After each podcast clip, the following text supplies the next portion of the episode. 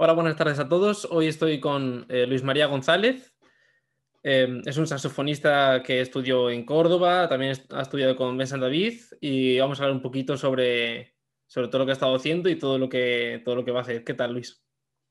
Buenas, ¿qué tal, Sergio? Muchas gracias por haberme invitado y, bueno, me agradecido por, por esta propuesta y, y, enhorabuena por el gran trabajo que haces para que la gente conozca un poco las distintas opciones que hay para estudiar fuera y tal. Y eh, enhorabuena, la verdad. Muchas gracias. Deseando empezar.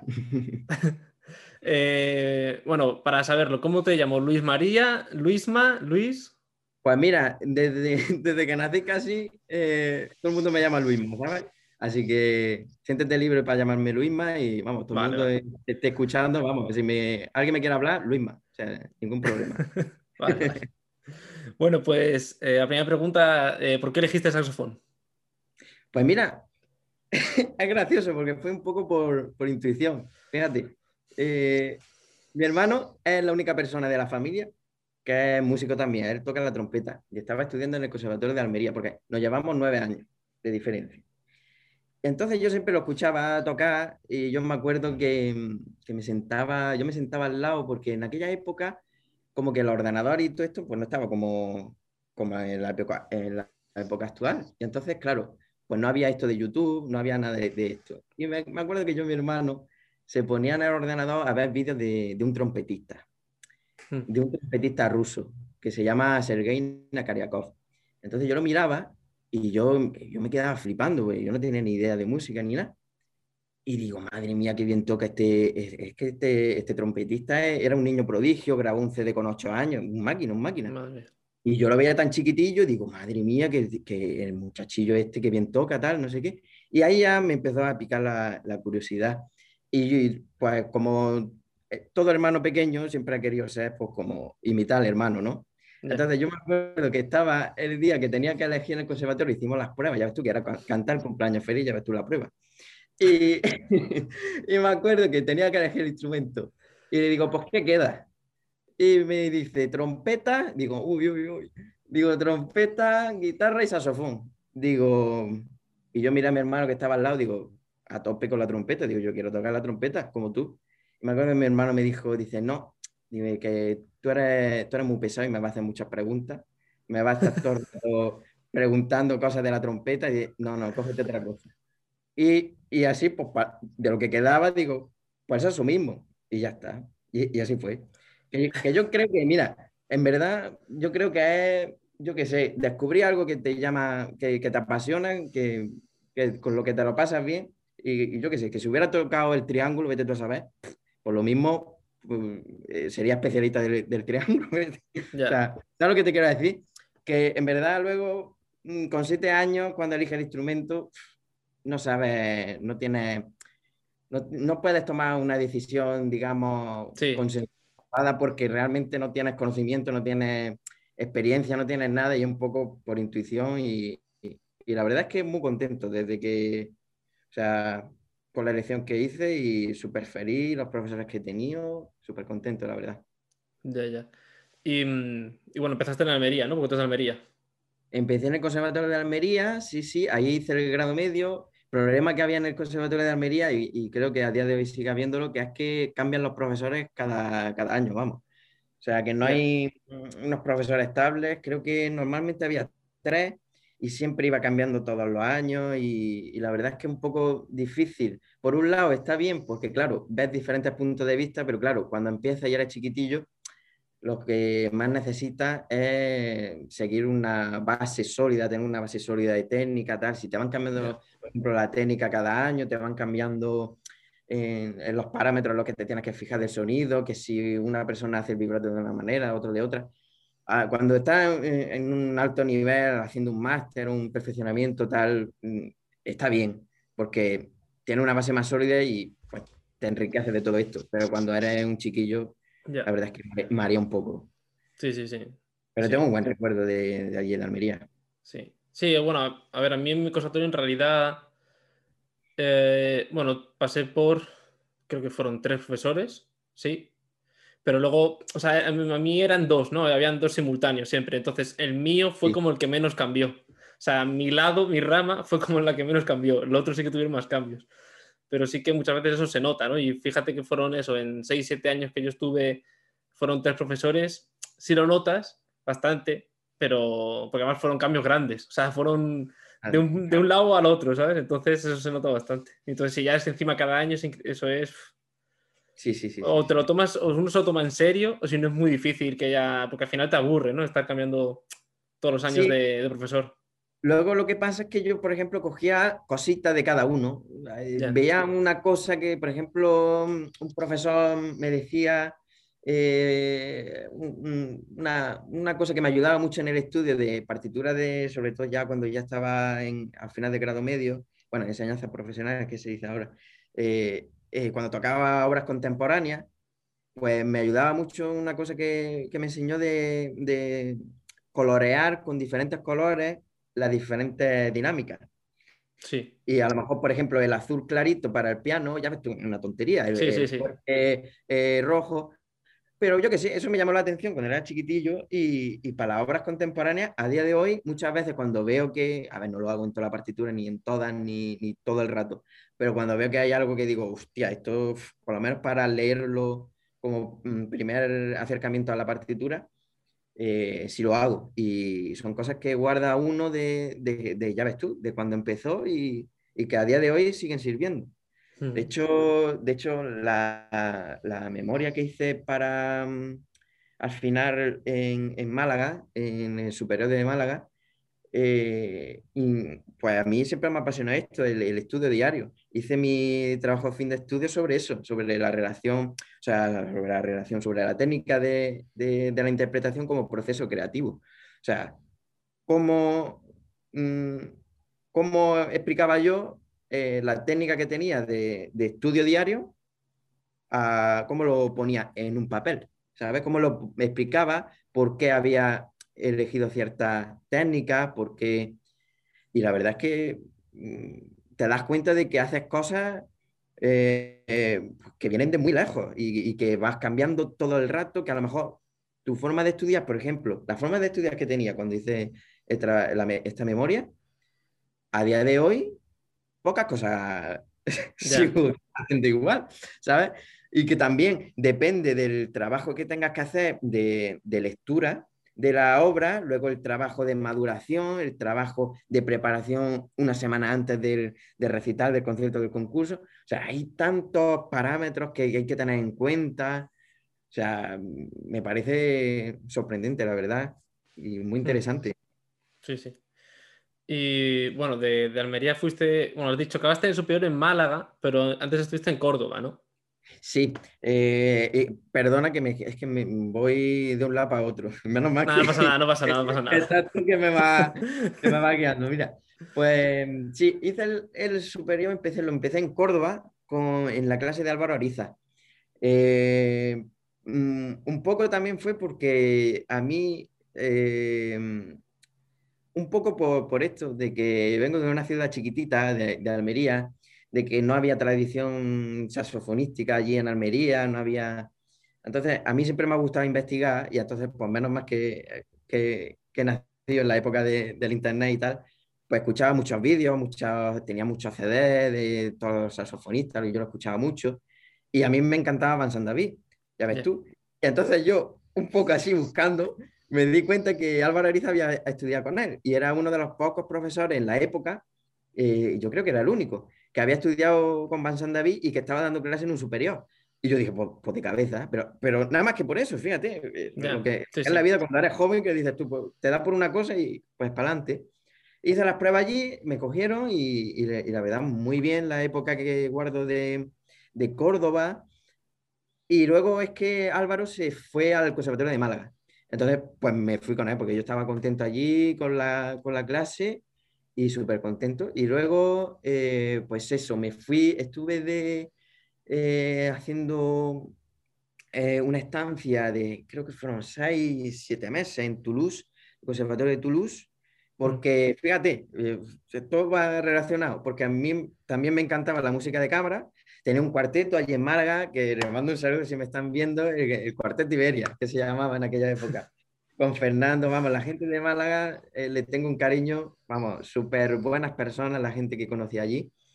Y, y claro, eh, yo como escuchaba mucho y, y, siempre me ha gustado investigar, eh, me encantaba el cuarteto de Diastema. Yo no sé si sabes que el cuarteto de Diastema, el soprano, era Philippe Lecoq y era el profesor de Toulouse. Y entonces, pues me fui, me fui un poco allí, pues, para ver, yo qué sé, para tener otro punto de vista de la música de cuarteto, a ver, para ampliar la formación.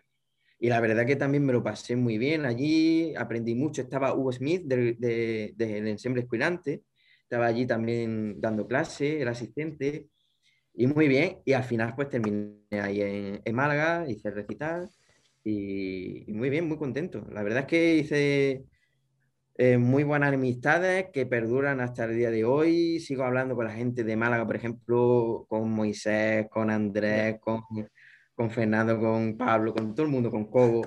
Con todo el mundo sigo hablando, vamos, eh, cada mes hacemos ahí una llamada, nos ponemos al día y, y súper contentos, la verdad. Ya, ya. O sea, lo que hiciste en Toulouse fue, fue o sea, no, no fue como un Erasmus, ¿no? Sea, en realidad. Sí, fue una especie de Erasmus, sí, pero no iba por el programa de Erasmus. Yo qué sé, no sé cómo fue. fue. Pedí una beca del ministerio tal, y, y me, y me permitieron hacer la estancia allí. Y, y, genial, la verdad. Fue con el Instituto Superior de, de Artes de Toulouse. Estaba allí, que iba con el, con el conservatorio también. O sea, yo iba a las clases a la Universidad de Jean Jaurès, que estaba en Toulouse, Fíjate, yo llegué allí sin saber nada de francés, para que no vamos a engañar, yo no tenía ni idea de francés. Y, y, vamos, eso me hizo ponerme las pilas porque, vamos, yo no había, no me había montado yo en el metro en la vida. Claro, porque la gente que estudia, yo qué sé, eh, que está en Madrid, en Barcelona, pues está acostumbrado. Yo, en una ciudad pequeña, yo no sabía, yo estaba perdido por allí. Yo decía, digo, si un barrio de aquí de Toulouse es como Almería entera. Y, es que, como, madre mía, digo, yo perdí allí. Pero se aprende mucho, se aprende mucho. Yo le invito a todo el mundo que pueda de, de viajar, que tenga la oportunidad de irse a una ciudad eh, de otro país. Se aprende muchísimo, conoce mucha gente y, y fíjate que yo, por ejemplo, que no, eh, me, re, recuerdo que en los primeros días en la universidad, sobre todo, que no, que no me podía comunicar como uno eh, desea para que la gente te entienda y tal. Ay, ah, me acuerdo de ciertas personas de allí, de la clase, que, que incluso si ellos sabiendo que era difícil para mí de comunicarme, te ponían todo, ponían todo a, a, a mi favor para, para poder entendernos, yeah. sea con gestos, algunas palabras en inglés, chapurreaban ellos el español, yo chapurreaba todo, la verdad. Pues. y, y, la verdad es que eh, genial, tío. De, yo yeah. qué sé, la, la, la, experiencia humana es, es formidable eh, en los viajes, digamos, de, Hmm. de, de estudio en, en, otros países. Yeah. Y bueno, acabaste en Málaga y eh, fuiste a hacer el, el máster este que, bueno, estuviste, estuviste con Carlos Zaragoza, ¿no? Haciendo el máster. Estuve con Carlos Zaragoza y Dani Sánchez. Estaba hoy el, el trío. Y, y, y, Paco y Francisco Rusillo. Estaba ahí terminando, el, eh, Paco estaba terminando el segundo año de máster. Fíjate, nos juntamos ahí, hicimos un cuarteto y todo. Sí, sí, sí, sí.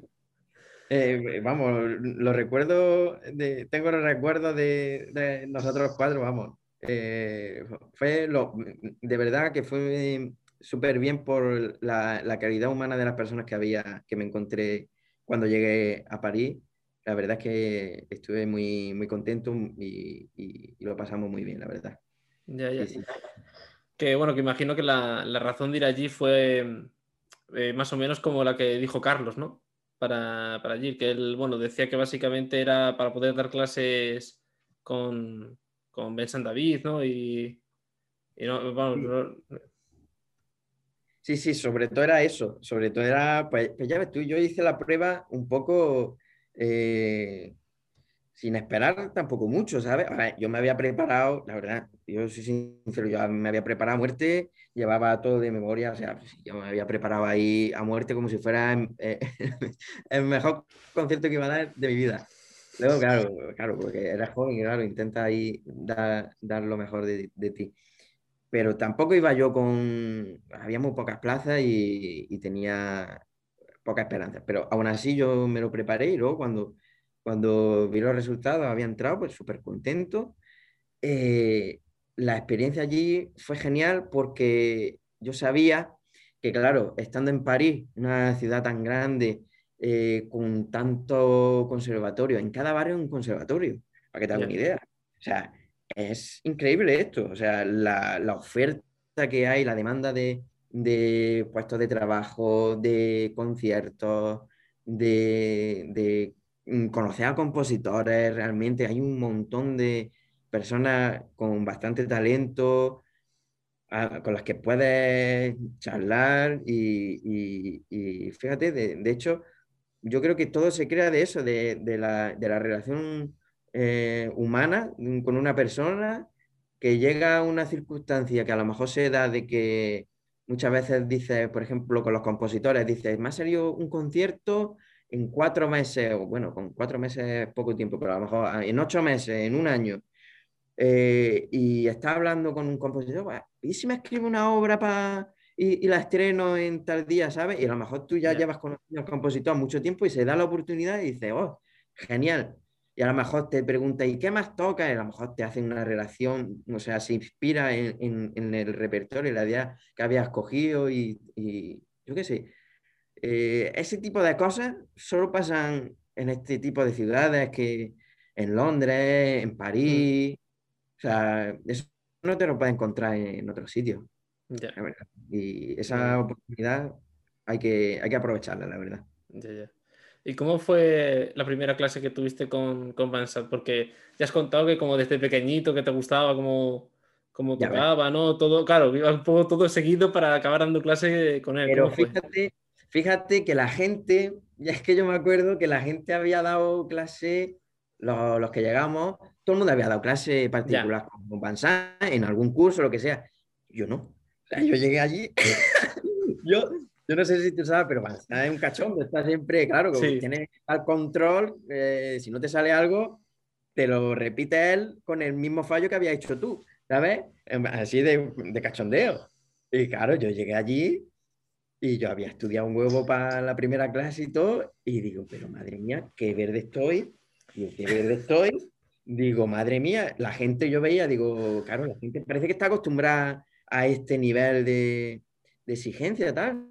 Pero yo iba, yo iba, yo estaba flipando la primera clase. Y bueno, las primeras semanas, bueno, incluso el primer año, para que no nos vamos a engañar. El primer año fue, fue bastante, eh, tuvimos que cambiar bastantes cosas y tal, pero, pero la recuerdo con mucho cariño la primera clase. Y además, avanzar una persona con que, que te crea eh, crea en ti emociones todo el rato. Está eh, interactuando contigo de una manera continua porque, fíjate, el aprendizaje, creo yo, tiene que ser muy sólido cuando, cuando reciba estímulos que crean emoción en ti. O sea, por ejemplo, yo me acuerdo cuando yo estudiaba eh, en, el, instituto y tal, eh, yo me acuerdo de cosas que se me han quedado hasta a día de hoy porque dije, de esto que dices, que está estudiando, y dice, hostia, ahora lo entiendo. Uy, perdón, no sé si, si, si puedo decir. sí se puede decir, sí. Digo, digo que está estudiando y dice, anda, digo, ya, ya lo he entendido. Y esa emoción que se crea en ti, dice, anda, me cago en la leche, digo, qué bien, qué bien, qué bien. Entonces, y ahí es cuando se te guarda, ¿no? Pues Banzai está intentando todo el rato eh, sacarte de tu zona de confort para que para encontrar otra manera a ver cómo lo puedes entender, a ver para que estés todo el rato como aprendiendo y emocionándote aprendiendo. O sea, lo que, mm. lo que hace que sea una, una experiencia muy intensa, diría yo. Eh, las clases con Es muy intenso, la verdad. Ya, ya, ya. Y mm, bueno, vamos a. Bueno, has estado dando clases con Mesa David de hasta, hasta ahora, ¿no? O sigues. Eh, es que ahora mismo no sé cómo estás, la verdad. Ahora mismo estoy haciendo un tercer ciclo en el Conservatorio de Versalles y, estoy haciendo el máster de música de cámara en el CNC. Y, y, en Versalles estoy con, con Nicolás Arsenillavi. Lo que pasa es que Vincent eh, también damos clases con él de vez en cuando. O sea, no, es, no es semanal. Semanal es con Nicolás y luego ya pues hay algunas semanas que damos clases con. Ya, ya. Bueno, em, voy a pasar a hablar de, un tema porque leyendo, bueno, la información que siempre pido a todos los que venís, que me pasáis un poco de lo que habéis hecho y todo, eh, me llamó mucho la atención que habías hecho como muchos cursos sobre pedagogía, sobre eh, el tema de, bueno, de ser profesor. Entonces, quería preguntarte un poco por, todo eso. Por, o sea, no sé si tienes un interés especial por la pedagogía o... Eh, realmente, si te digo la verdad, es que los cursos eh, que organizaba el, Conservatorio de Córdoba, de, Málaga, eran, se llamaban de, no sé si recuerdo bien, em, vamos, que incluía la pedagogía, que decía... Eh, ya, sí, sí, que era una cosa adicional. Ya. Claro, pero realmente era una masterclass, eh, una masterclass de, pues venía Duasí, eh, venía Antonio Felipe, recuerdo, y es por eso, pero que no era algo como de pedagogía como tal. Sí, por ejemplo, ahora en el máster de, música de cámara de CNS tenemos muchísimas, muchísimas conferencias de pedagogía, realmente. Como atelier, hemos dado, por ejemplo, eh, hicimos hace poco eh, dos ateliers de pedagogía con Pascal Bonnet, que es el soprano de Escuirante, y con Gilles Tresor, que es el barítono de Habanera. Hmm. Y pues en esos ateliers la verdad es que mm, lo he disfrutado muchísimo porque eh, ahora con la situación del COVID tiene que ser por vídeo, por videoconferencia, y pues aprendes muchísimo, de, mm, sobre todo de, escuchar a los otros alumnos y, al profesor, evidentemente, cómo darían una clase. O sea, eh, eh, realmente te ponen varios vídeos de, una clase eh, de un alumno tocando, ¿no? Y hay un profesor al lado que le da clase. Entonces te dicen, explica, pues, qué es lo que te ha gustado de esa clase, qué es lo que mejoraría, qué es lo que haría de otra manera, qué has echado en falta, qué crees que, pues, en definitiva, tu punto de vista. Y escucha, escucha a los demás compañeros en lo que se fijan, eh, tú anotas, apuntas las cosas para luego decirlas, tal, lo que, luego escucha lo que dice el profesor y te das cuenta de que está muy relacionado también con, eh, digamos que proyectamos nosotros como profesores nuestras inseguridades realmente. O sea, tú te fijas en lo que tú te das, estás muy pendiente tú cuando tú tocas, porque tú dices, este es mi punto débil, me voy a fijar en esto, voy a intentar que esto esté bien, ¿sabes? luego cuando escuchas, pues te das cuenta de que mm, cada uno se fija en lo que realmente le da miedo y, le crea inseguridad. Y es maravilloso porque eh, yo, por ejemplo, me fijo en todo. claro, soy una persona que tiene está asustado todo el rato. No, no, hombre. Pero, pero sí es verdad, yo me, me fijo en muchísimas cosas. O sea, no sé si tendrá algo que ver mm, con la sensibilidad o, no sé. Pero, por ejemplo, a veces que mucha gente se da cuenta, a lo mejor, cuestiones técnicas, mecánicas del instrumento, otros del fraseo, solamente del fraseo. Y, y, y, la verdad es que a mí me encanta ser profesor porque, porque estás aprendiendo todo el rato, de hecho. Porque estás todo el rato preguntándote, ¿Cómo puedo mejorar esto? Y es un poco la, actitud que tenemos que tener en nuestra vida diaria. De decir, de eso de I más D, ¿no? Eh, investigación, investigación más desarrollo. De decir, ¿qué está bien en mi vida y qué no, está bien? Porque hay que ser sincero. Esto, estos anuncios, siempre lo digo, de, de, de L'Oreal, de porque tú lo vales. Porque tú lo vales. eso es decirte, no, estoy bien, pero que te dé igual. Hombre, pero ¿qué dices? Digo, vamos a ser sinceros, hombre. aquí no hay nadie perfecto. Aquí hay cosillas que hay que ir mejorando diariamente. Pues vamos a ver cómo las podemos mejorar, ¿sabes? Y no por mm, darte cuenta de que hay cosas que no, no, no, están tan bien, deprimirte, sino decir, ¿cómo puedo aprender? ¿Cómo puedo mejorar esto? Y punto, ya está. Y es un poco eso, en el estudio diario, en tu vida diaria, en todo, en dando clase, en todo, en todo. Yo creo que se puede aplicar eh, a todo en la vida. Ya, ya, ya. Em, bueno, y antes estuvimos hablando un poco sobre eh, los conservatorios profesionales, ¿no? Que al fin y al cabo, por algo bastante obvio, los profesores acaban eh, moviéndose mucho porque, bueno, cada uno tiene sus ambiciones y sí que mucha gente igual no aspira a dar clases en un superior, pero la mayoría que está dando clases sí que obviamente es como a lo que más quieres llegar, ¿no? Entonces, no sé, ¿cómo ves la educación tú eh, ahora en España? No sé si te llega algo o...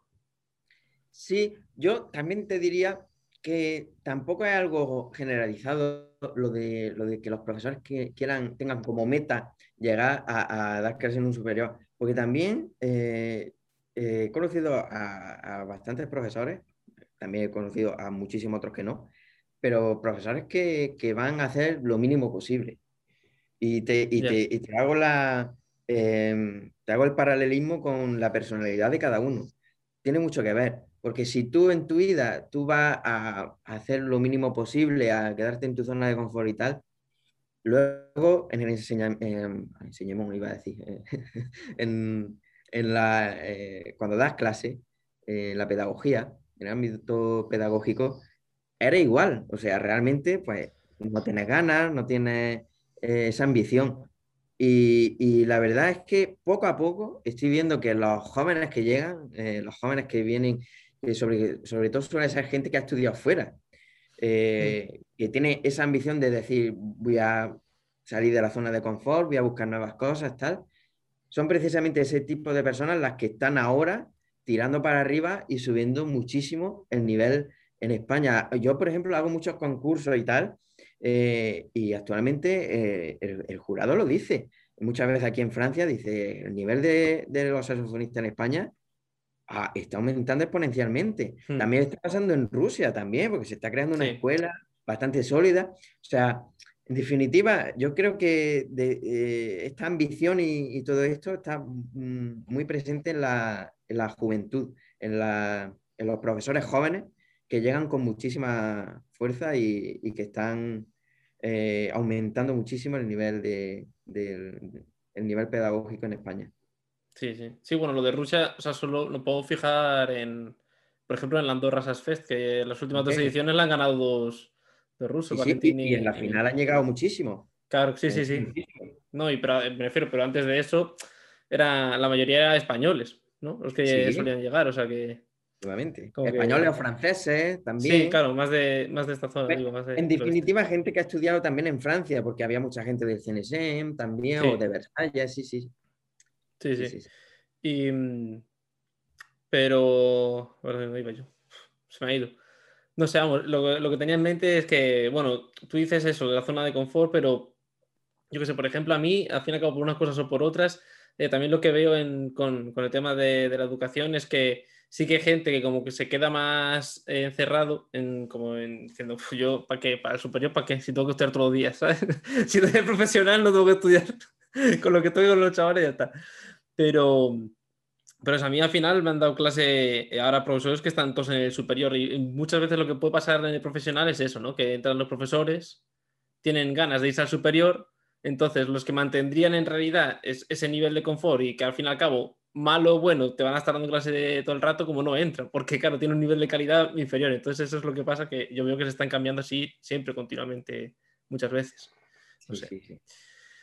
Em, bueno, y, hablando ahora sí también un poco de, escuelas y de eso, em, vi que, bueno, es que hace nada, de hecho, estuve hablando yo con, compañeros y con eso sobre, em, sobre la escuela japonesa, que ahora mismo no está, o sea, no bueno, en realidad sí que el último ganador de este del, del Dinan creo que fue japonés pero como que no, no, la veo yo, no sé, igual es mi, mi, percepción, pero yo no la veo tan así potente y siempre aquí, bueno, he preguntado, pues yo qué sé, pues masterclass de gente así más europea. He visto que tú hiciste un masterclass con Nobuya. Sí.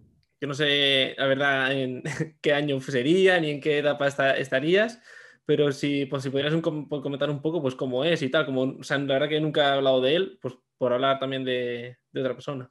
Sí, la verdad es que no me acuerdo muy bien. Creo que fue en, el 17, puede ser, que fuera, creo que era mi último año de máster. Y si no recuerdo mal, eh, creo que fue que él venía, yo no sé si era para dar un concierto, no sé lo que era o que tenía, no me acuerdo. Y fue un poco improvisado también. Fue que Mansan se, se enteró de que venía y lo avisó. Y la verdad es que quedaba poca gente porque creo que fue en enero y, la gente estaba todavía de vacaciones y tal. y fuimos poquito los que estuvimos. Y, pero nada, la verdad es que muy bien. Lo que vi también la actitud japonesa, un poco de, de calmado, de muy mm. respetuoso, tal.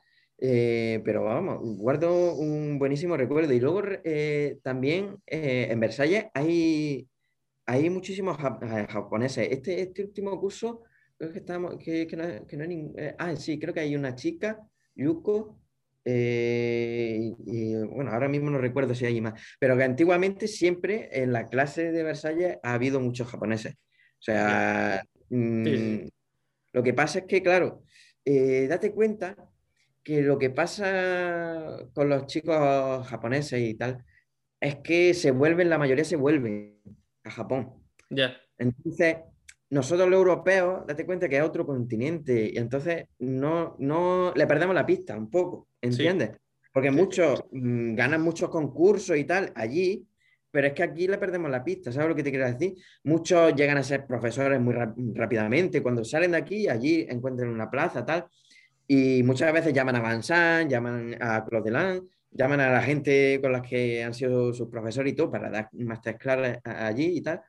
Pero sí es verdad que le, perdemos la pista, pero yo no diría tampoco como que, que el nivel mm, esté un poco ahí, que haya bajado un poco, ni, ni, ni siquiera, ni siquiera. O sea, el nivel eh, de la escuela japonesa está, sigue estando muy alto.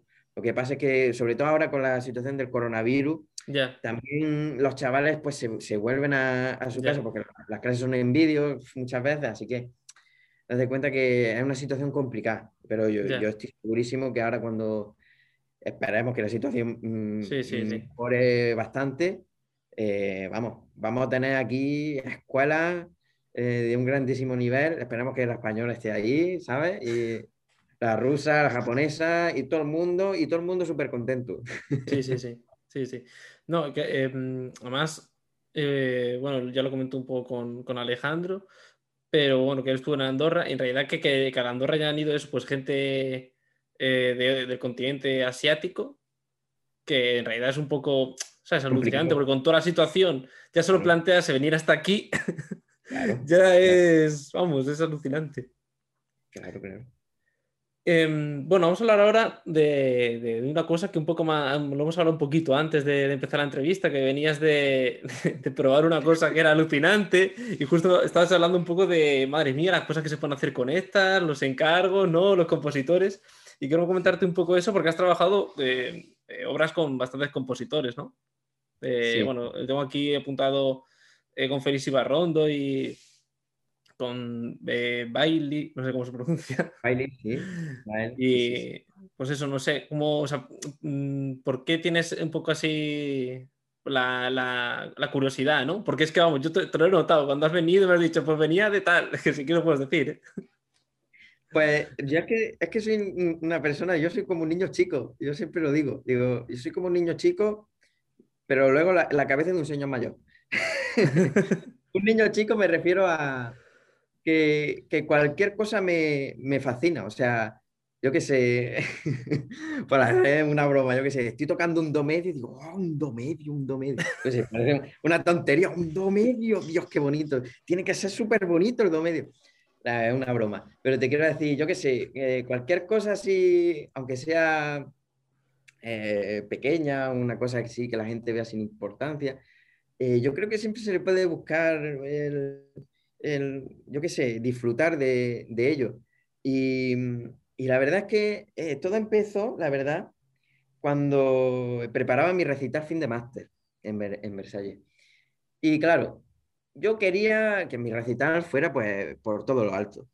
Eh, fíjate, fíjate a, dónde yo rizo el rizo, eh, que es que, claro, parte de, del examen, diríamos, del recital, consta de ser el organizador del concierto. Y esto quiere decir buscar los músicos, eh, decidir la obra, si hace encargo, ocuparte tú, que el público eh, no tenga que pagar, el público que vaya, pues sea gratis, la sala te la tienes que buscar en París. O sea, poca broma, ¿eh? O sea, imagínate, eh, imagínate a los muchachos ahora lo mal que lo están pasando, porque imagínate en época de coronavirus, búscate un aula que vaya la gente y que, bueno, y, que te salga económico. Bueno, pues ya es que se me fue la cabeza, la verdad. Y, yo dije que yo siempre había querido tocar con orquesta de solista. Claro, como todo el mundo, ¿no? Lo que pasa es que, claro, pues es bastante complicado y más siendo saxofonista, tú ya sabes que en, la mayoría de las orquestas no tienen en, en, su repertorio obras del siglo XX, siglo XXI, eh, final del XIX, no tienen nada, ¿sabes? Aparte del bolero, pero claro, eh, el bolero y, y, una posición. Aparte, de eso, nadie quiere tocar otra cosa que no sea eso, ¿sabes? Y ya obras contemporáneas, olvídate. Y entonces, pues yo dije, yo me voy a buscar una orquesta. Yo, yo solo. Se me fue la cabeza. Y, Poquito, sí. Y la verdad que sí. No vamos a engañar. Y, y, no solo eso, dije, y me van a escribir una obra también. Claro, yo, yo, eh, no, hay, no hay nada peor que un tonto motivado. Yo en aquella época, pues, tonto y motivado, yo lo tenía todo. Y digo, claro, me van a escribir una obra. Y fíjate, claro, la obra la tienes que pagar, tienes que hacer un encargo. Claro, eso lo sé yo ahora, pero en aquella época yo me quería que tú hablabas con alguien y te decía, eh, pues claro, pues venga, te lo hago, la, semana que viene lo tienes. sin, sin, tener ni idea. Y, y, fíjate que estuve buscando, buscando, buscando, buscando.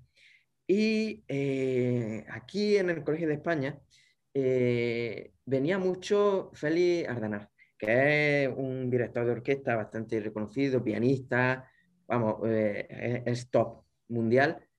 Y hablando con él, fíjate en la cocina, fíjate lo maravilloso de esto. Le comenté eh, pues que, estaba, que estaba agobiadísimo, que venía de hablar con Ramón Lascano, otro compositor que vive aquí, profesor de musiquene también. Eh, y claro, y hablando, hablando, hablando, me dijo, dice, mira, habla con Félix Barrondo, Felipe Barrondo, no sé si sabes que es Premio Nacional de Composición en, 2019. O sea, estamos hablando de que un, un, señor consolidado que ha escrito para las mejores ensembles de música contemporánea del mundo, mm, su obra grabada, tal. Y, y, bueno, fui a hablar de su parte, tal, y me dijo, vale, pues te hago la obra. Fíjate la calidad humana de, de este hombre, de Félix, que dijo, vale, como yo noté que él quería que, que sus obras sean interpretadas, ¿sabes? Que, que era lo, lo, más importante para él, más que el dinero, más que... que era eso, fíjate. Y le hice el encargo, escribió una obra para soprano y saxofón soprano y piano, y ahí tenía el encargo. Y luego, siguiendo con el tema de, de, de recital, eh, hablé con Banza y me recomendó de tocar eh, Joachim Raum, que es eh, la única obra de Mantovani que tiene para orquesta eh, y saxofón solista. Porque no es solo saxo, es saxofón soprano, alto, tenor y barítono. Y todo tocado por la misma persona que te va pasando, te vas cambiando de instrumento durante la obra. Y da la casualidad que Mantovani se lo escribió siendo, em, estaba en el CNC y se lo escribió a Banzan. Entonces, claro, mi trabajo fin de máster, que era entre la relación entre el compositor y el intérprete del, repertorio para saxofón desde 1950, pues para mi memoria venía de lujo. Así que me busqué la orquesta, que además tenía que tocar esa obra, que era muy complicada, pues me busqué todos alumnos del CNSM, que yo ni siquiera estaba en el CNSM, pero yo mandando correos a todo el mundo, Claro, yo le contaba, yo estaba apasionado con lo que estaba haciendo y claro, y, la gente un poco vio aquello. Eh, Van se puso a dirigir el ensemble, que lo hizo, vamos, espectacular. Y, al final esto salió bien, ¿sabes lo que te quiero decir? Y fíjate, y un poco vino de eso y me gustó tanto la experiencia de que, claro, de, trabajar con un compositor, porque es genial. O sea, hay compositores, yo descubrí, sobre todo en, en mi memoria de máster, porque hice entrevistas con, con Londay, con Lobá, con Mantovani, con Claude con Van eh, mucha gente, de intérpretes, compositores, directores de orquesta, para ver los diferentes puntos de vista y cómo era la relación para crear una obra y, y interpretarla. pues te das cuenta de que cada compositor, por ejemplo, es diferente. O sea, mm. por ejemplo, Félix Barrondo le hice un encargo, me preguntó que si tenía alguna propuesta de idea, tal, se la di. No hablamos. A los. tardó muy poco, dos meses así, ya tenía la obra. Luego, evidentemente, luego la, trabajé con mi pianista, Orlando Bass. Claro, claro. Fuimos a su casa, la trabajamos con él, hicimos pequeños cambios, a lo mejor de cositas que, que había que cambiar, tal, pero ya está. Pero luego, por ejemplo, con Mael Bailey, el otro compositor que han nombrado, y, recientemente con Miguel Montagudo, que me ha escrito una pieza, eh, me la escribió, terminó en enero. Y lo que pasa es que Gil Miguel, desde aquí, si me está viendo, tú ya sabes que me ha escrito una cosa muy difícil. A ver, a ver si ya para septiembre o así la puedo tocar, porque me ha escrito, me ha escrito una obra de que, que dura casi media hora y súper complicada. Está chulísima, está chulísima porque hemos trabajado pues un montón de efectos, un montón de cuartos de tono, de multifónico. Hemos mm. trabajado para que eh, la obra es un espectáculo, te lo digo de verdad, es un espectáculo porque tiene un trabajo detrás eh, nuestro, o sea, impresionante. Nos juntábamos todos los fines de semana y nos tirábamos toda la tarde probando e investigando y tal. Y con Mael igual. Con Mael estuvimos también probando porque nunca había escrito para saxofón eh, y, y, genial, porque claro, es, una experiencia totalmente nueva de tener que mostrarle a alguien que no conoce el saxofón, eh, pues las virtudes, los defectos, eh, cosas que, por ejemplo, tú te encuentras em, más en forma, que a lo mejor a una persona se le da muy bien hacer la respiración circular, o a otra persona se le da muy bien, tiene mucho control con los multifónicos, o ciertos cosas, el sustón, a lo mejor una persona se le da súper bien, yo qué sé, cosas así, el doble picado, que lo hace súper rápido, cosas así, ¿no? Pues eso le da una herramienta al compositor flipante. Y entonces, claro, eso crea que, que, si la relación entre el intérprete y el compositor es interesante, tanto humana como profesionalmente, pues te crea algo totalmente novedoso. Por ejemplo, eh, Orlando Vázquez, que es mi pianista, también es compositor y no ha escrito una obra al cuarteto, a Gaman Ensemble, que luego hablaremos. Pues eh, esa obra, a mí me preguntó Orlando, eh, dice, dime, dime tu registro, porque yo sé que, que, yo toco con él, por ejemplo, toco la sonata de Rachmaninoff los de cello, y claro, el registro sobre agudo eh, pues, está bastante explotado para respetar la, em, la, tonalidad y respetar mm. la, el ámbitus de, del cello. Tal. Me dice, ¿cuál es tu registro? ¿Cuál es tu ambitus? Y se lo digo porque yo no sé si sabes, claro, todo el mundo mm, habrá escuchado que con el barítono, pues el registro armónico, diríamos, es un poquito más fácil. ¿Por qué? Porque, claro, es más grave, la, posición de la garganta no, tiene, no tienes que ponerte como, como en el soprano, que tienes que ponerte la campanilla aquí. Eh, ¿Me entiendes lo que te quiero decir? Entonces es más fácil. Pues ha explotado eso y ha compuesto una obra utilizando un poco una técnica de Ligeti, que Ligeti ha explotado muchísimo, que es coger a todo el cuarteto y moverlo así. Por ejemplo, diríamos que esto es el ámbito del cuarteto, mm. el registro del cuarteto, esto es lo grave y esto es lo agudo. Puedes decir, todo el cuarteto va a tocar agudo. O todo el cuarteto va a tocar grave. O hacemos así y, lo abrimos de, de cabo a rabo. Entonces, eso es una técnica que, por ejemplo, yo, por lo menos, a ver si alguien lo, conoce, que lo diga.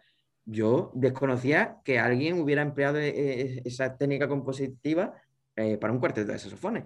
Y algo súper novedoso y, algo que funciona realmente, porque realmente funciona. Eh, próximamente la vamos a grabar. Eh, van, hay una editorial que va a editar la partitura. O sea, súper contentos con, este proyecto, por ejemplo, y, fíjate lo que es de las cosas que salen, fíjate, de, solamente hablar y, compartir tus experiencias con, una persona que, puede utilizar eso para crear algo súper novedoso. Eh, me parece, a mí me apasiona y, algo que seguiré haciendo. Vamos, lo tengo súper claro. Sí, sí, sí. Sí, no, la verdad que o sea, lo que dices de barítono es verdad. Sube para arriba casi lo que quieras. claro. Todo lo que quieras. Porque además, o sea, bueno, yo he tocado muchísimo barítono y, mm, el año pasado, sí, año pasado antes de, todo el tema de esto y tal, estábamos montando eh, con un cuarteto mm, eh, una de ciudades de Guillermo Lago, la de Addis, Abeba, y hay, un, hay un trocito en el que está el tenor tocando una nota larga, aguda, no me acuerdo la nota, y el barítono se pone eh, un semitono por debajo. ¿Sabes? Y, claro, y no, yo estaba escuchando, sí, era, algo así. Y estaba escuchando la, la, obra y no veía la partitura ni nada. Y, y, con mi compañero diciendo, ¿quién está tocando aquí? Porque, claro, no se escuchaba nada grave. Y decíamos, ¿eso que es el barítono? ¿Es otra vez el tenor? Tal? Y al final era el barítono, ese que se ponía casi a la, a la, vez que el tenor. Y encima, y eso es como normalito, me refiero, no es una cosa muy sufrida, ¿sabes? Para. O sea, que es que eso es, vamos, que yo la verdad que no, no he probado, probablemente, vamos, llega hasta el soprano, el barítono, si quiere. Sí, sí, sí, pero fíjate que eso, si no lo dices, los compositores cómo lo saben. Ya. Claro, porque un compositor no puede mm, adivinar, claro, tú le enseñas, hay muchos libros de, en plan que te explican el registro de, en plan, las posiciones de los armónicos y, todo, y todo esto, ¿no?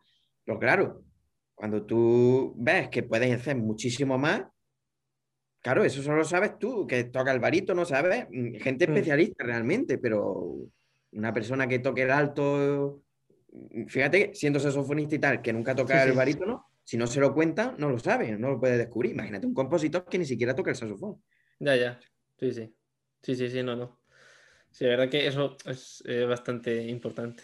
Porque además luego parece que eso, que yo me acuerdo, eso, en la última clase tuvimos de una clase de organología, la profesora comentando pues lo típico, ¿no? El registro de tal, no sé qué, y dice de los saxofones y dice de, pues eso, lo típico, ¿no? no de si bemol, fa sostenido, tal. Y le miramos nosotros como diciendo, a ver, a ver, no me retes que te, que te hago bueno, estaba todavía más. Que muerdo la caña y te entera.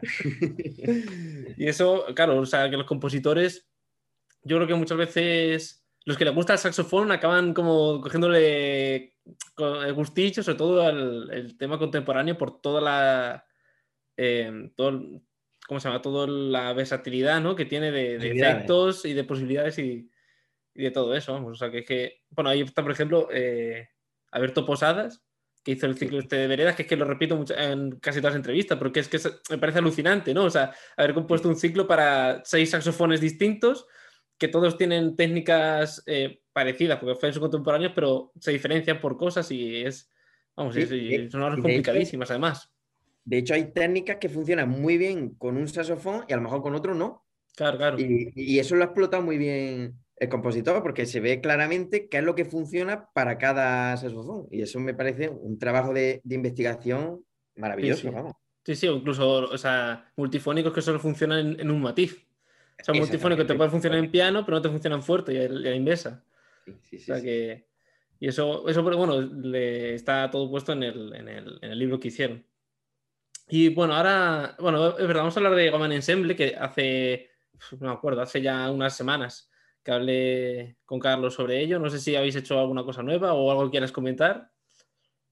Pues, mm, a ver, pues tenemos un concierto el 17 de mayo, no sé si él lo dijo, no me acuerdo ya si él lo dijo. Tenemos un concierto el 17 de, mayo y bueno, nos presentamos un concurso eh, a principios de junio. Y bueno, lo que te he dicho, estamos preparando una grabación de la obra de mm. Orlando Bass. Y ah, otro concierto también tenemos.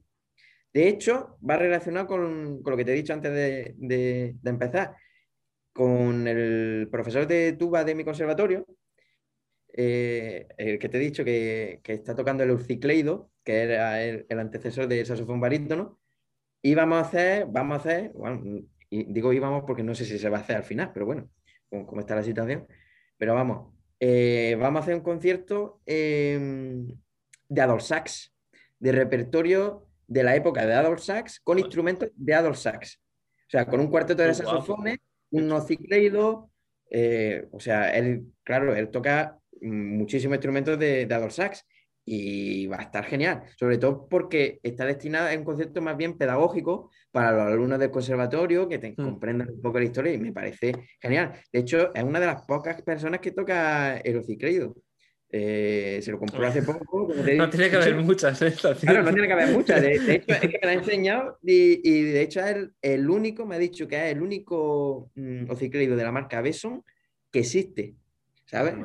Sí, sí, que, estamos hablando de cosas muy particulares y, y vamos, que para que todo el mundo sepa lo que le estaba diciendo antes, digo que si me están ocurriendo de, de técnicas contemporáneas para, para aplicarle ahí, para hacer un dúo cicleido saxofón barítono, entonces, que esto va a ser una maravilla.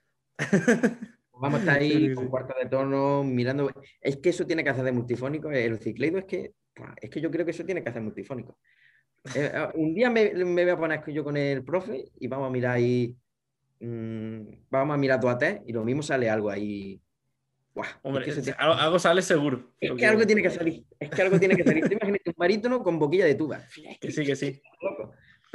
Sí, sí, eso tiene que ser. Buah.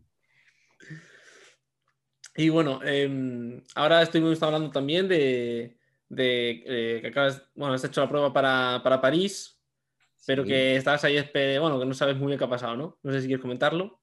Sí, no, porque este, eh, esto, esto pasa como con todos los concursos a los que nos presentamos, por desgracia los músicos, que, que al final lo que te queda es eh, estar contento con lo que tú has hecho.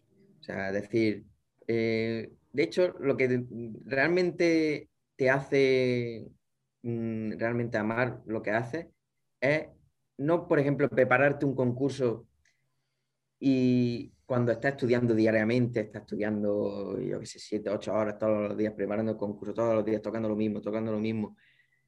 No, mm, yo creo que lo importante no es pensar en el concurso cuando estás haciendo eso, sino en la música en sí, en lo que estás aprendiendo, en el nivel que estás cogiendo preparándote ese concurso y al final eso es lo único que te queda, porque pase lo que pase, tú estás haciendo un 50% y eso es lo que la gente no se da muchas veces la cuenta. Yeah. Eh, tú haces el 50% realmente, el otro 50% depende del jurado, depende de ese día, que los mismos han tenido un mal día, vete tú a saber, o sea, son tantas cosas que realmente eh, lo que el triunfo está en, en, en decir, fíjate, lo que he mejorado, lo que el cariño que le he puesto a lo que he hecho y, y eso es realmente lo que te hace estar feliz. Y, y yo con esto he estado súper feliz, súper contento con, el, con mi actuación y, y, la verdad es que muy agradecido de, de, de a dónde he llegado y, bueno, mmm, esperando a ver los resultados del jurado para ver qué es lo que se puede mejorar. O sea, siempre Yeah, sí, sí. para mejorar. Yeah. Y, nada, y el año que viene, otra vez. Ya está. Eso es como, como todo en la vida. Ya Yeah, está. sí, sí. Y bueno, me me has comentado antes, esta es una, una pedazo de residencia, imagino, porque para tener esa pedazo sala. ¿no? Ah, sí, sí, sí, esta es la sala de estudio. Esta es el, el- el Colegio de España. El Colegio de España eh, está situada en la Cité Universitaire de París, que es como, ¿cómo te diría yo? Es como un barrio de París, que es eh, un barrio residencial, eh, digamos, de todo el mundo. O sea, hay una casa, una mesón de cada mm, país, diríamos. Hay, bueno, no están todos, porque evidentemente no entraría, pero por ejemplo está la casa de Camboya, eh, Bruselas, Luxemburgo, está la casa de Japón. Y entonces, pues estudiantes, mm, sobre todo de máster y doctorado y postdoctorado, pues van allí. Entonces, por ejemplo, aquí en el Colegio de España, pues está lleno de estudiantes eh, españoles, de doctorado, pero de todas las ramas, ¿sabes? Eh, de ciencia, de letras, de todo. Y pues hay cierto, ciertas plazas res- reservadas para eh, artistas.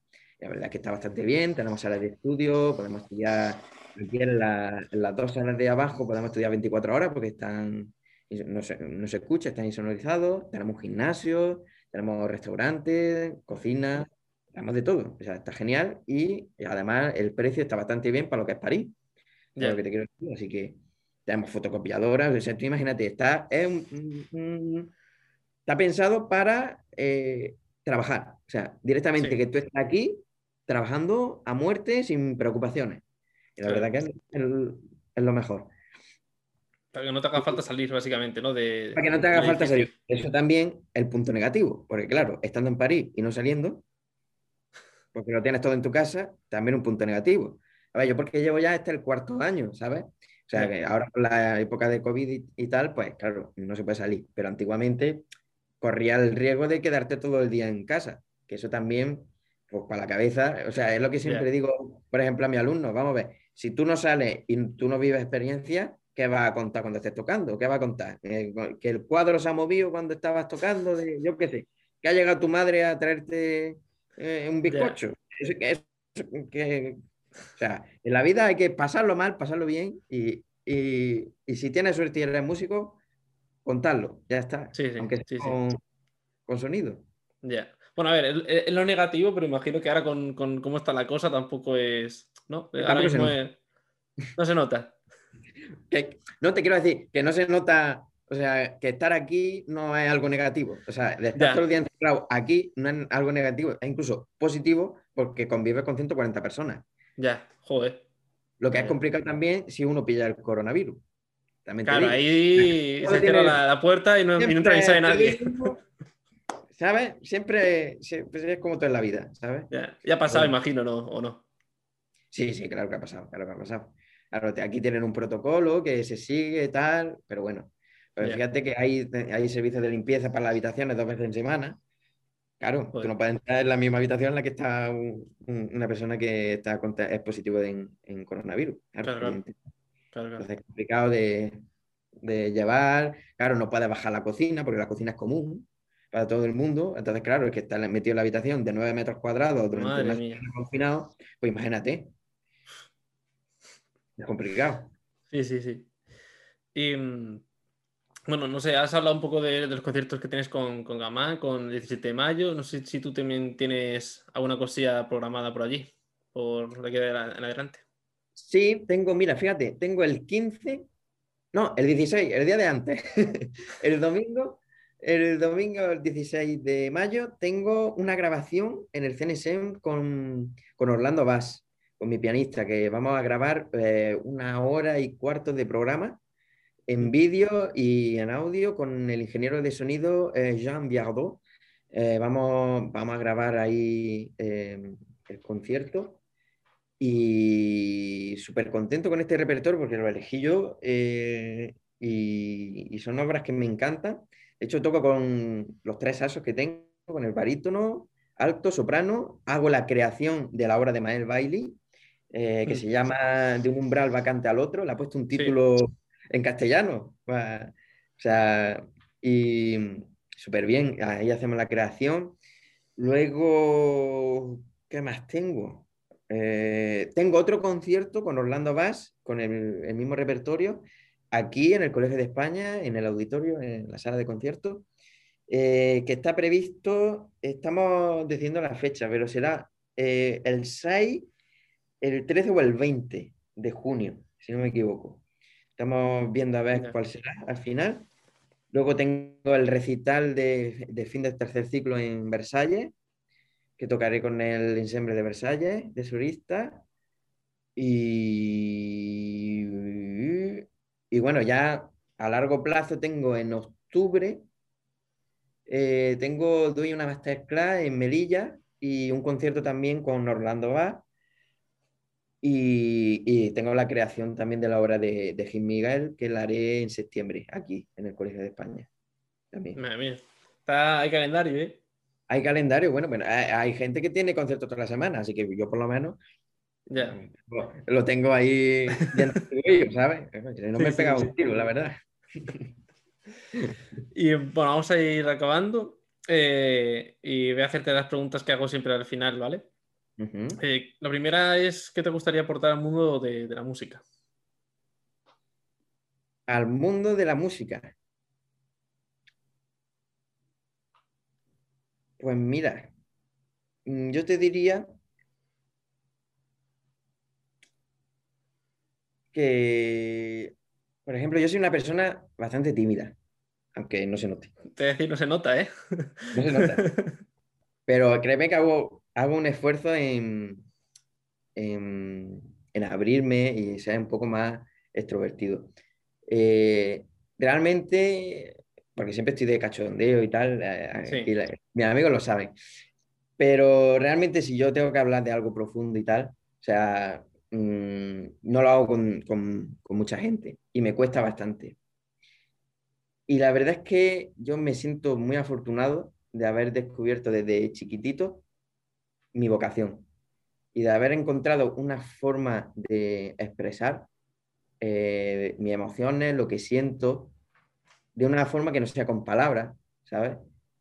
Y yo creo que, yo te diría que lo único, lo único que quiero aportar es eso, o sea, que al fin y al cabo, lo que es la música es una relación entre el compositor, el intérprete y el público. Hmm. Pues que yo que estoy en el medio como intérprete, a poder aportar tanto al compositor como al público.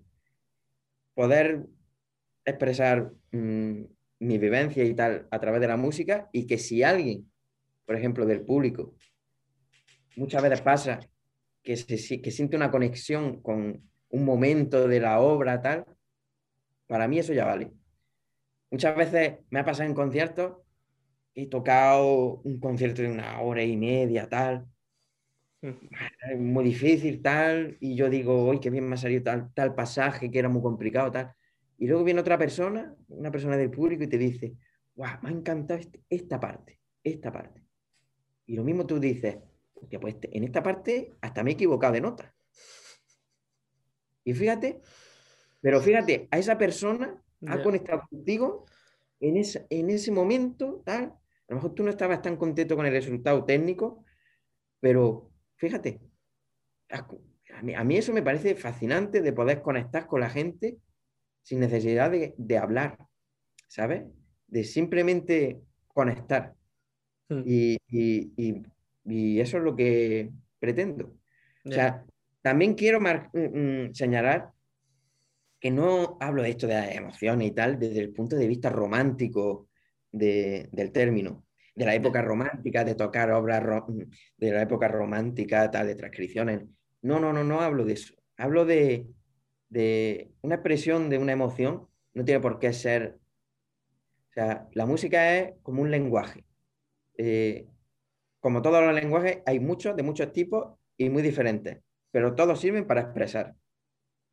O sea, no porque una obra sea contemporánea, por ejemplo, tiene menos calidad emotiva que una obra de romanticismo, sino que el, mensaje eh, está como más encriptado realmente, tienes que comprenderlo.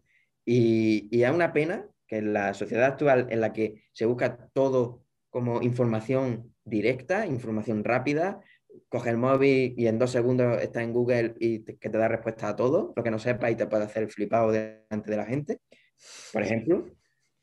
Eh, claro, tal cual. Eh, no se valora el, trabajo duro y la música es trabajo duro. O sea, es un trabajo que requiere mucho tiempo, maduración y que luego te da una felicidad que realmente no se puede equiparar a ninguna otra cosa en la vida. Por lo menos para mí. Sí, sí, sí. Ya, pues sí. Em, bueno, eh, la verdad que eh, a raíz de que has dicho que eras tímido, a mí me ha, sorprendido. Porque yo cuando, al fin y al cabo, obviamente en las fotos todos salimos así más serios, ¿no? Más, más formalitos y tal. Pero no sé, nada más, en la llamada ya he dicho, o sea, no sé, no me esperaba que fuese tan, ¿sabes? Tan abierto. Por eso cuando me has dicho que eras tímido, digo yo, pues no lo parece.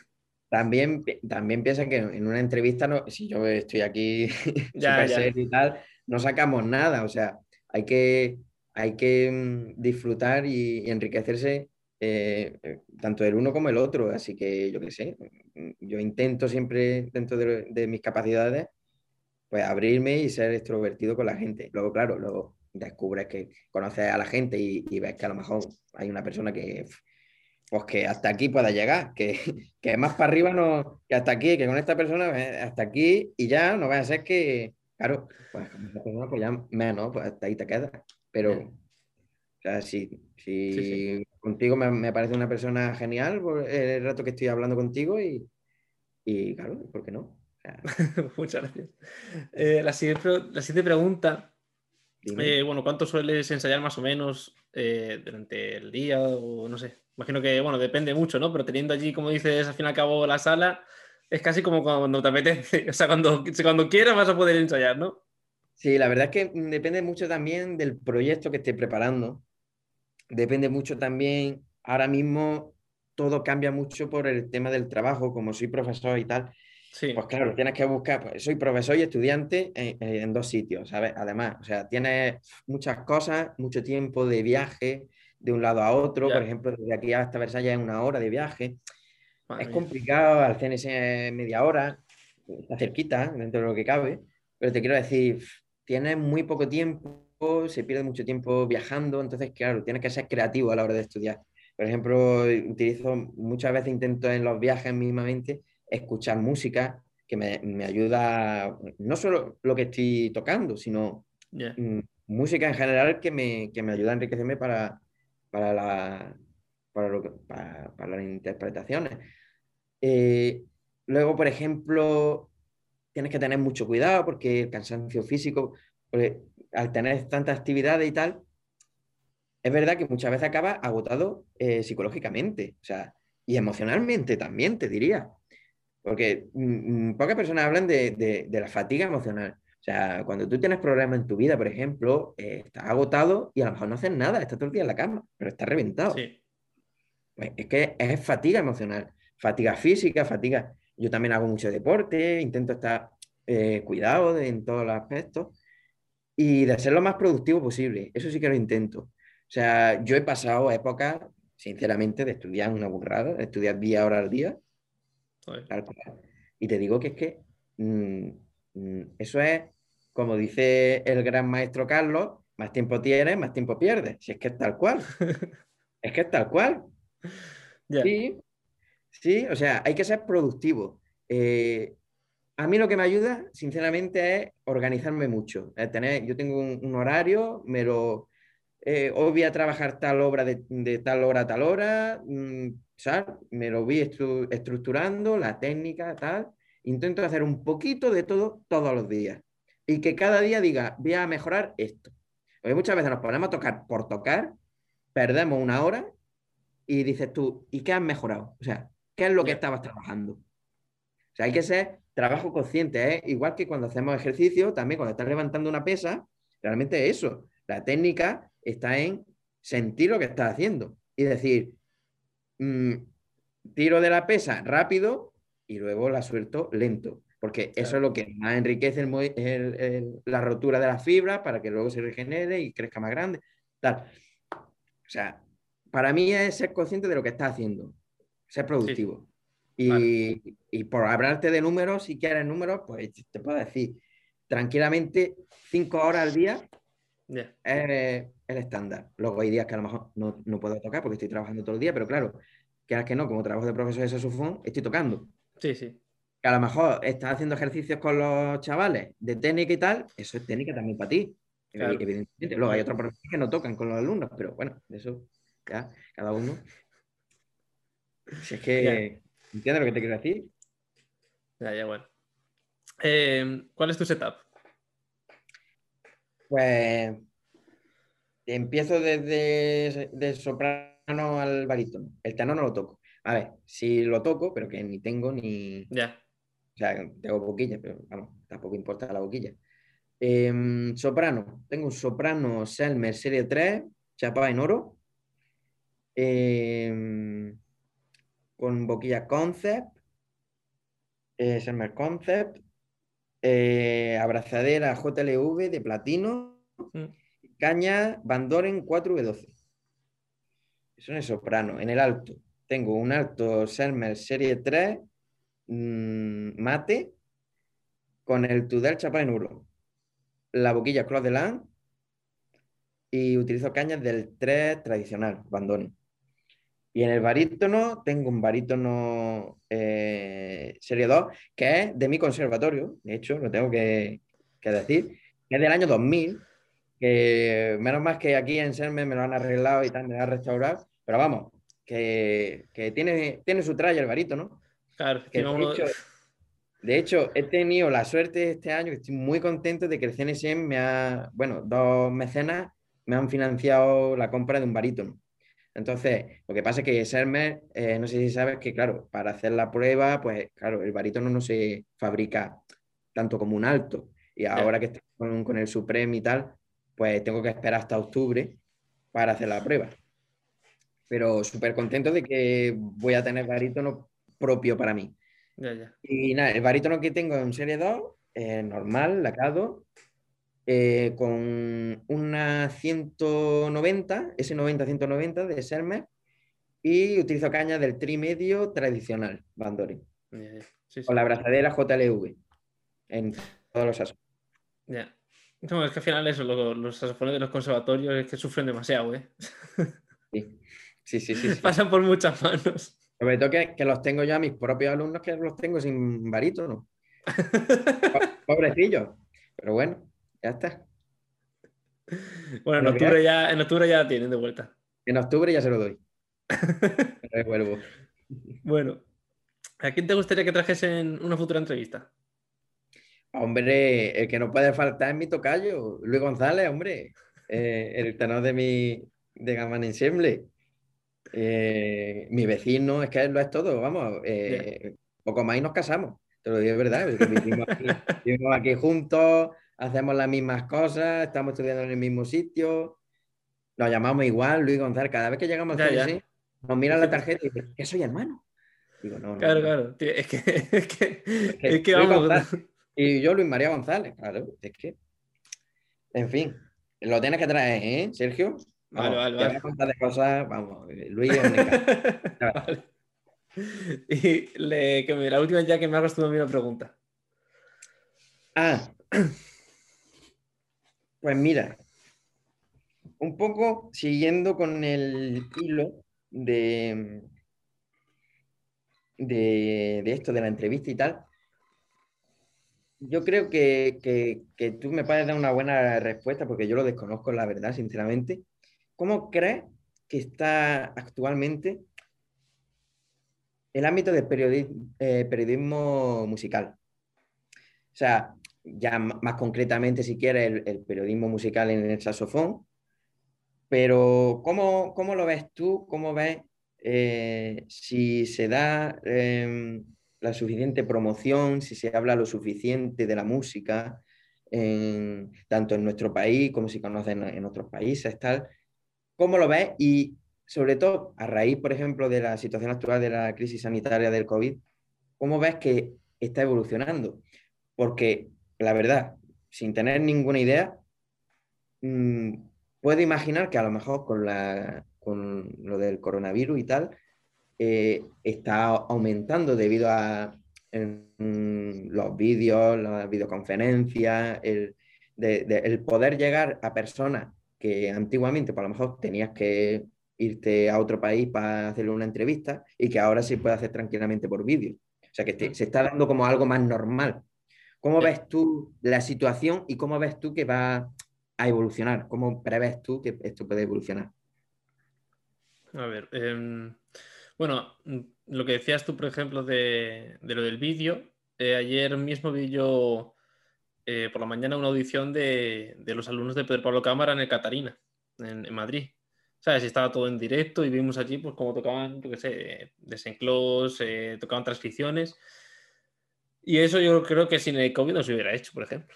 Claro. O sea, totalmente. O sea, que, que tampoco, también es verdad que, por ejemplo, había veces como que se notaba que, que la calidad del audio no era la mejor y tal, pero bueno, al fin y al cabo es ver a más gente, es, eh, hay ciertas cosas que igual por la calidad de audio no la, no la puedes recibir bien, pero hay otras que sí, ¿no? Incluso, eh, yo qué sé, pensar en repertorio, porque ayer tocaron, o sea, tocaron una obra, no me acuerdo cuál era, pero vamos, que era un, era un conjunto de cámara, era eh, un clarinete bajo, creo que eran dos sopranos y un clave, por ejemplo. O sea que Vaya. Me que al fin y al cabo te, te- te pueden descubrir cosas. Y, y no sé, a ver, eh, así en general, eh, eh, yo creo que ni siquiera la gente que esté metida en música o sea, no, como que no hay, no, no, no sé la importancia, yo creo que lo que decías de prensa musical me refiero, no sé la importancia ni siquiera a la gente que estamos dentro, porque, o sea, ya lo de fuera eh, es como que la gente le da igual, o sea, o está medio metida o tiene un familiar o lo que sea, o es que pasan del tema, o sea, solo hay que ver que hace años, por ejemplo, en los debates políticos sí que se hablaba algo de cultura, algo, ¿no? Algo. Pero desde que, yo qué sé, 2010, 2011, 2012, es que, vamos, es que ni preguntes por cultura, ni por deporte, ni por nada, que no interesa, ¿sabes? Entonces, o, sea, o estás más o menos metido, o si no, mm, es que ni siquiera te entras. Incluso la gente que está metida, es como que a veces pues pasan un poco del tema, ¿no? O sea, no es, pasar, es como que es complicado, ¿no? Aunque ahora últimamente sí... ¿Eh? Que tienen otras cosas más importantes siempre, otras prioridades, que no, que no es una prioridad. Claro, claro pero sí que, que, a ver, últimamente, por ejemplo, eh, igual, no sé, es que la verdad que no, no sé desde cuánto estaba, ¿no? Pero eh, el tema de tanto del coronavirus como que ahora eh, hace unos años que empezaron, bueno, las redes sociales, ¿no? Y que ahora mismo tienen, por ejemplo, Instagram tiene muchísima importancia. Hay mucha gente que está hablando de música allí. Y, ya no solo música rollo de soy, soy esta persona, mira que bien toco, no sé qué, no, sino, por ejemplo, eh, yo sigo a, cuenta, por ejemplo, voy a, decirlo aquí, que no sé si, si alguien lo conoce, pero se llama eh, Sucituba y es una persona que hace, es un tubista, se llama Pedro, Pedro Sucías, y, y hace mucho deporte y, y, como que relaciona mucho la importancia de hacer deporte con la música, ¿no? Y habla y tiene unos posts con todo relacionado con eso y hace un muy buen trabajo respecto a eso, ¿no? Ya no solo, pues como igual lo que hago yo, que es entrevistar a músicos o tal, sino que él lo relaciona con ámbitos que igual es que no son ni musicales, ¿no? Y, hay mucha gente. Yo, por ejemplo, eh, también hay un, hay un compositor que es súper chulo las cosas que sube, que, que, no me acuerdo ahora cómo se, cómo se llamaba la cuenta, pero vamos, que coge sonidos de la naturaleza y los pone en una partitura. O sea, el sonido de una ballena, ¿sabes? Si te encuentras una partitura que las notas de la ballena y cómo, cómo se escribían en música. Entonces, eh, no sé, y luego el, eh, me he ido un poco del tema, creo. Pero lo de prensa musical, por ejemplo, lo del saxofón, eh, pues a ver, la verdad que hay que reconocer que eh, yo creo que Rafa, ¿no? De Sass Rules. sí, Rafa Díaz. Es, mm, vamos, yo creo que mm, hasta entonces, ¿sabes? Él, él, cuando empezó, de hecho, yo creo que poco más que las revistas físicas existían. O sea, Prefiero, él empezó hace mucho tiempo, ¿no? Hace ya bastante tiempo, no sé si sería 2016 o 2017, o incluso, no sé, no sé, la verdad, no tengo ni idea. Y ahí, claro, están las típicas revistas, pero que es que yo creo que ni siquiera los músicos casi que nos, nos, nos, preocupamos por tenerlas, ¿no? Las típicas de, de y todas ellas. Y, pero yo creo que eso, que al fin y al cabo, con esto, poco a poco, eh, al tener un mundo como más conectado, ¿no? Eh, que bueno, tú decías, por ejemplo, la facilidad, ¿no? De, tener en Google y de flipado. Pero también al fin y al cabo puedes tener eso, pues como con lo de Rafa, ¿no? Eh, o como con lo mío, con, con, lo que sea, ¿no? Con todo lo que estoy comentando. Y, no sé, creo que va a evolucionar todo a que cada vez la gente va a ser más abierta, porque sí que antes como que costaba más acceder a, a ciertas personas, a cierta gente de, de, de más renombre o... Eh, o si no, yo qué sé, o sea, antes como que o le veías físicamente, por ejemplo, tú cuando ves a David, no, lo veías tú físicamente, o si no es que no veías nada, ni un concierto de él o casi nada, o sea, era muy complicado, ¿no? Y, y ahora mismo, pues, eh, eso está, tú pones de pensando David y te salen 50.000 vídeos, te salen clases online, te salen de todo. Y creo que esto también, en cierta manera, forma un poco parte de todo esto de, de pues estás hablando tú de prensa musical, ¿no?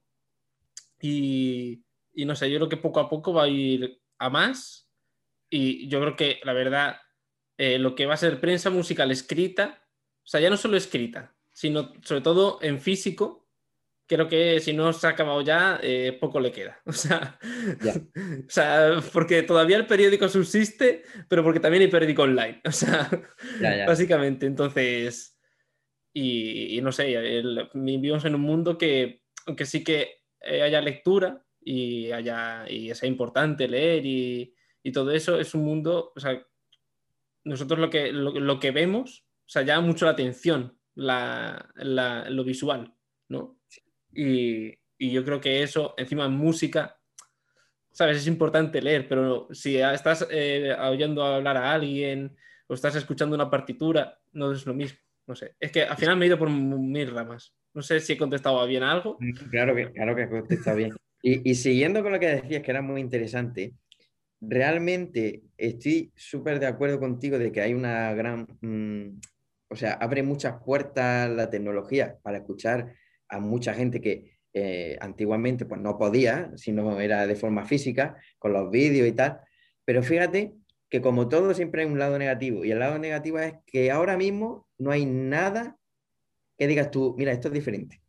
Ya. O sea, la creatividad se capa un poco, porque dice, quiero tocar como tal, quiero el sonido de tal. Y al final cada uno hace una mezcla rara, o por lo menos te estoy hablando del ideal de, mm de, sonido, el ideal de, de, interpretación, que es tal compás de, tal grabación, tal compás de tal otra.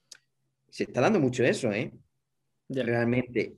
Y quita espacio a la creatividad. Antiguamente tú escuchabas a pianistas tocar el mismo concierto y grabado y tal, y, y había una de diferencia que dices tú, pero pero ¿cómo puede ser tan diferente y que me gusten los dos tanto? Hmm. Por ejemplo, eso en el mundo del saxofón, ahora mismo está muy limitado. ¿Sabes lo que te quiero decir? Si ya empezamos a hablar de escuelas y tal, bueno, sí, se ve ciertas diferencias. Pero esto que se está consiguiendo ahora, que creo que lo que está pasando, que es el intento de unificar todo y crear lo divino y crear lo que realmente está bien, imponerlo. El mundo este de concurso, el mundo este, me parece una pena. Me parece una pena. Y luego, otra cosa súper interesante que me ha parecido de lo que has dicho es la relación, por ejemplo, de la música con el deporte, de la música con el periodismo, de la música, por ejemplo, es que me parece que, son energías sinérgicas, o sea que una se, mm, se nutre de la otra. O sea, tú hmm. no puedes, por ejemplo, tocar el saxofón estando en mala forma física. Ni en mala forma física, ni en mala forma eh, mm, emocional, mm, como lo quieras llamar. O sea, si tienes problemas, muchas veces me llegan alumnos que en cuanto que entran por la puerta le digo, a ti te pasa algo. Y me dicen, sí, pues es que mm, hace dos días lo dejé con el novio, por ejemplo. Sí. Y se nota, y se nota y, en esas condiciones no se puede tocar. O sea, en esas condiciones lo que necesitas es tiempo para ti, hacerte el erizo, tal cual. Te haces el erizo, te recuperas, sana, comprendes qué es lo que ha pasado, cómo mejorarlo y ya es cuando tienes, despiertes esa emoción en ti de tirar para adelante. Y ahí es cuando puedes comenzar a hacer cosas. Por ejemplo, eh, hablando de, fíjate lo que te he dicho antes de que hay muchas conferencias en el CNSM y tal. Ah, yo no sé si fue ayer o antes de ayer. Estuve en una que es que me maravilló, que era de, de un neurocientífico, fíjate, que eh, Glovinsky, creo que se llama Donald Glovinsky. Este neurocientífico era pianista. Y había hecho su estudio de piano, pero a alto nivel tal. Y ahora mismo es doctor en la Universidad de Génova. Y mm, ha investigado eh, eh, el comportamiento eh, emocional en la música de cámara de, para explicarse qué fenómenos, qué parámetros existen en, en, una interpretación de un cuarteto de, de cuerda, tal, o un, un dúo, lo que sea, para conectarse todo el rato y que muchas veces que decimos uy, qué bien ha salido este concierto, o qué mal ha salido este concierto, qué mal estaba yo, de, qué mal me he sentido, qué mala sensación tenía.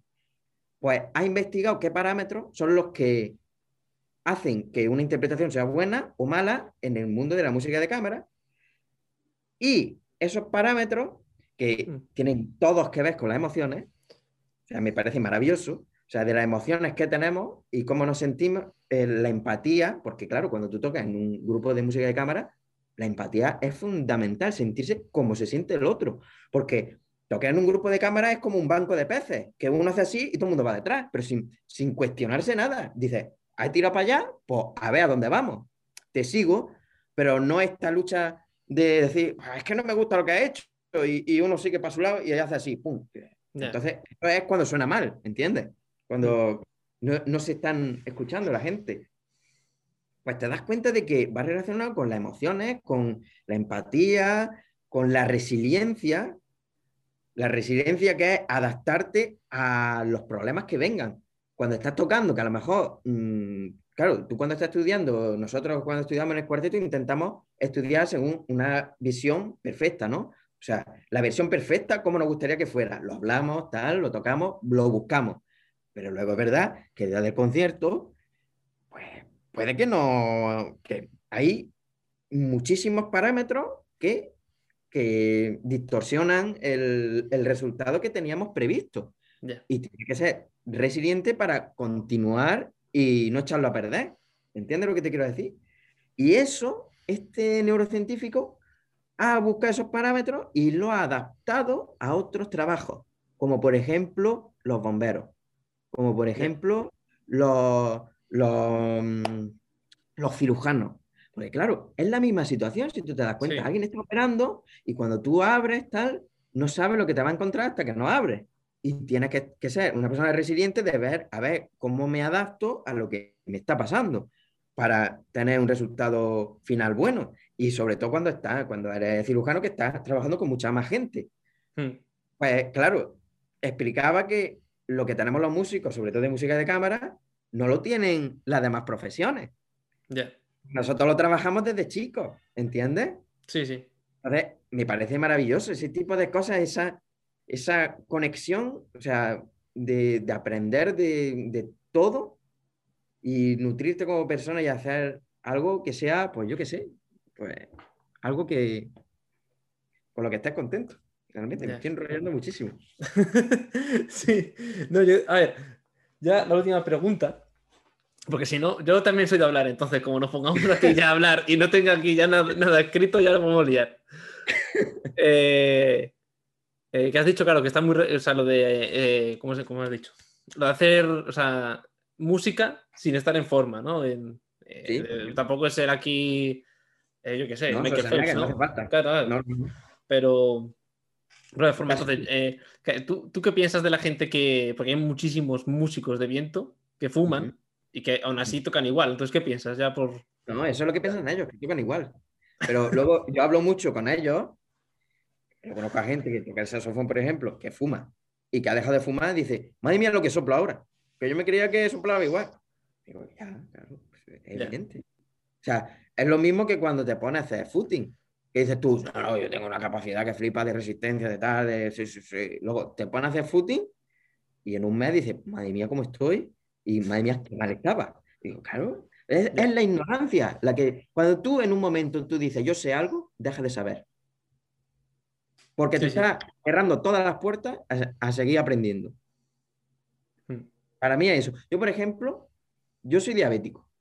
Y desde los 20 meses de vida soy diabético.